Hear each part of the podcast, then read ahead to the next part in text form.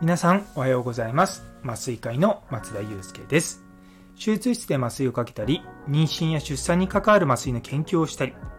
こっそりビジネスを立ち上げたりしております。この番組は毎朝6時ちょっと変わった麻酔科医が日々何を考えているかを共有する放送となっております。本日は医学とはサイエンスに基づくアートであるということをテーマにお話ししたいと思います。よかったら最後までお付き合いください。というところで、いやー、名言ですね。私の言葉じゃないですよ。あの、これはですね、現代医学の父と言われているウィリアム・オスラーっていう先生の言葉なんですね。いや、これすごくその、まあ僕ら、まあ、医療者にとって大事な、まあ、心得みたいなもんなんですよね。どういうことかっていうと、医学においてサイエンス、科学的な部分ってのはすごく重要。でも、アートの側面もあるから、そこに技術とかそういった、まあ、両方が求められるよねっていうことなんですよ。いや、この言葉はもう年を重ねるごとに重みを増してきますね。今からだいたい10年ぐらい前に私がいろんなとこでこう学会とかで講演とかしてた時はサイエンスの部分ばかりにこう重きを置いてたんですよ。なのでその当時の私の発表を知ってる人はあの覚えてらっしゃるかもしれないんですけどもこの論文ではこういう結果になっている。だからこうしてた方がいいんだろうとこの論文ではこういう結果になってる。だから、こうしない方がいい。みたいな、論文を根拠に何かをする。っていうような、まあ、まあ、こういうふうにしてますとか、こうですっていう言い方をしてたんですよ。ただ、その当時、あの、残念ながら今はこう音声が残ってないので、まあ、評価は難しいんですが、自分の中で、ある時点でこう、言葉の表現を変えた時期があったんですね。で、その時どう変えたかっていうと、断定的に言うようにしたんですね。で、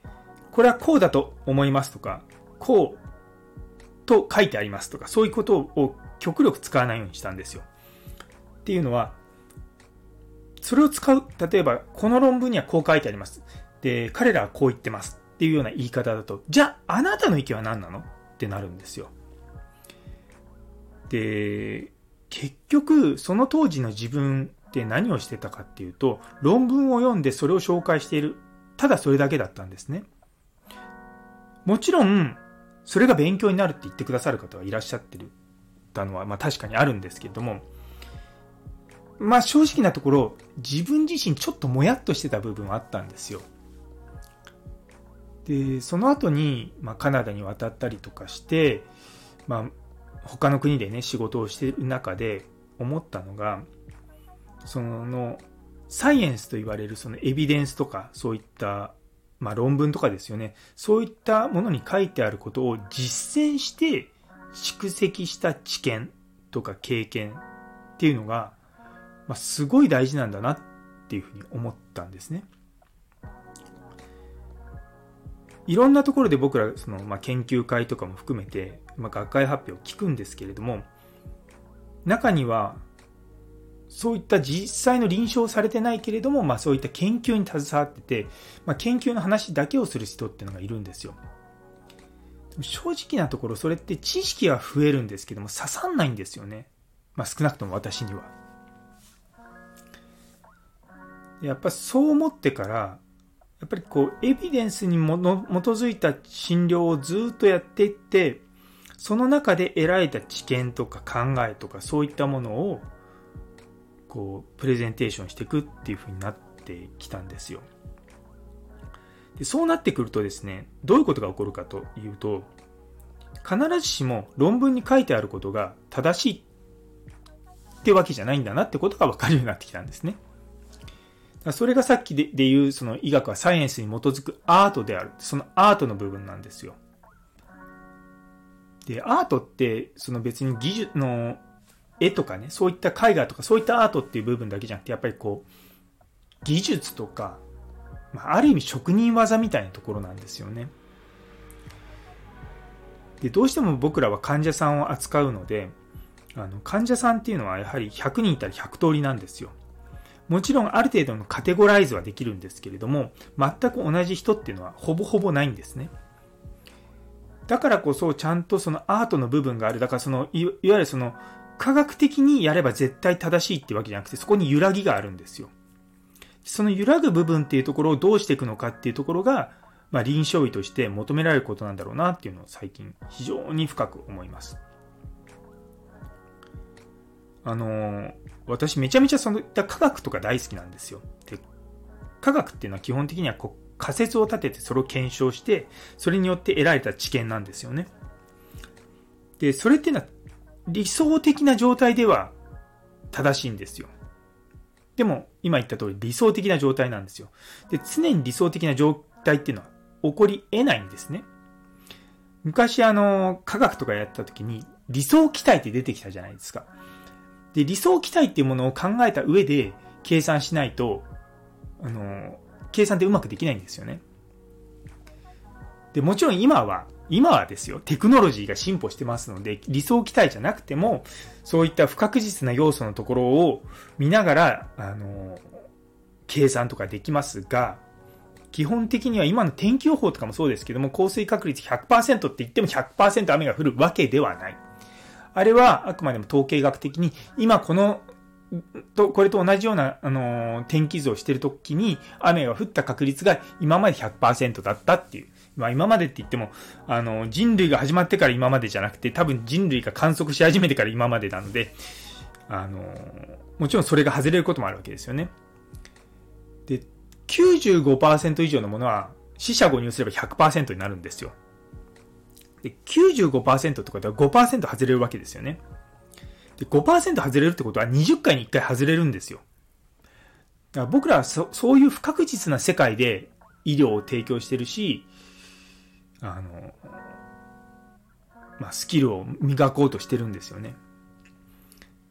例えば僕とかも普段麻酔をかけるときに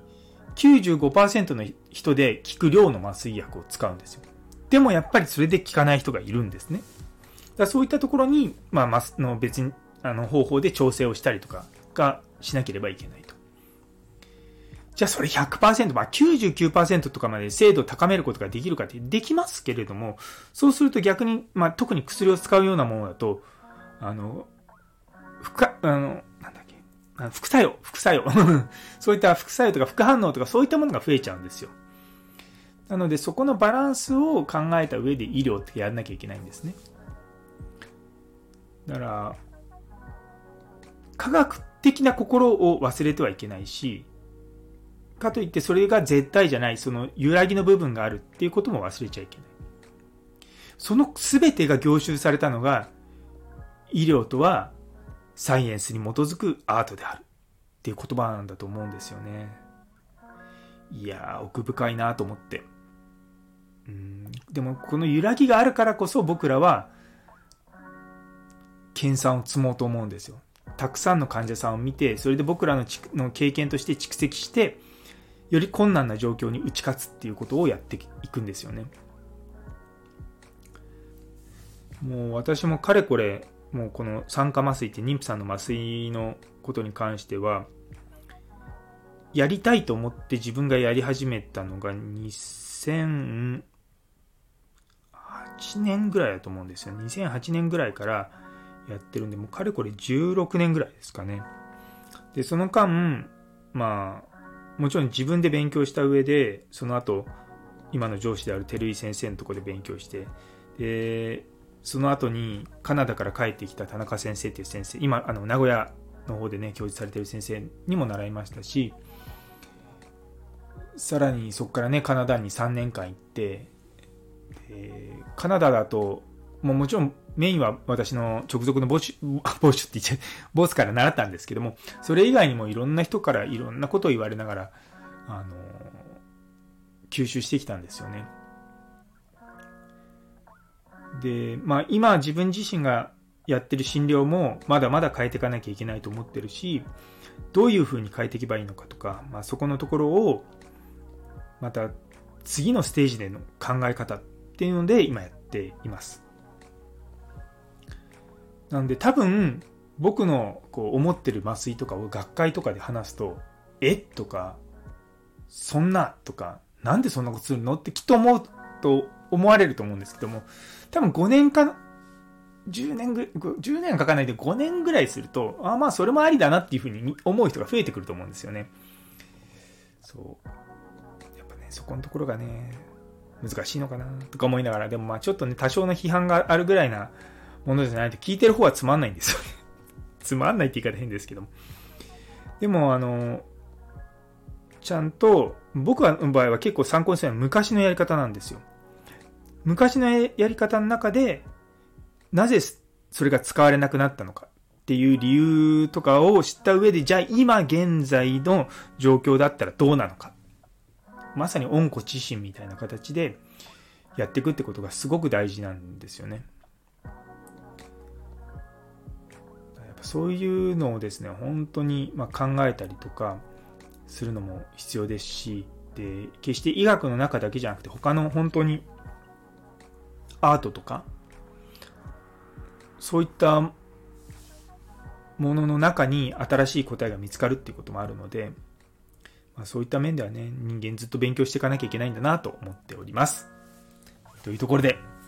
最後まで聞いてくださってありがとうございます。昨日の198円と199円の違いを考察するという放送にいいねをくださった、りょうさん、ゆいつむさん、ミルクさん、ゴーさん、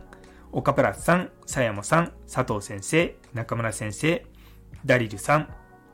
ノエルさん、エレーヌさん、なおちゃん先生、姉そうに先生、タンポポさん。さらに、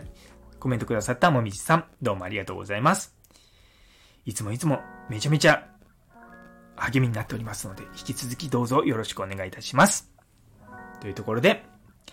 今日という一日が皆様にとって素敵な一日になりますように。それではまた明日。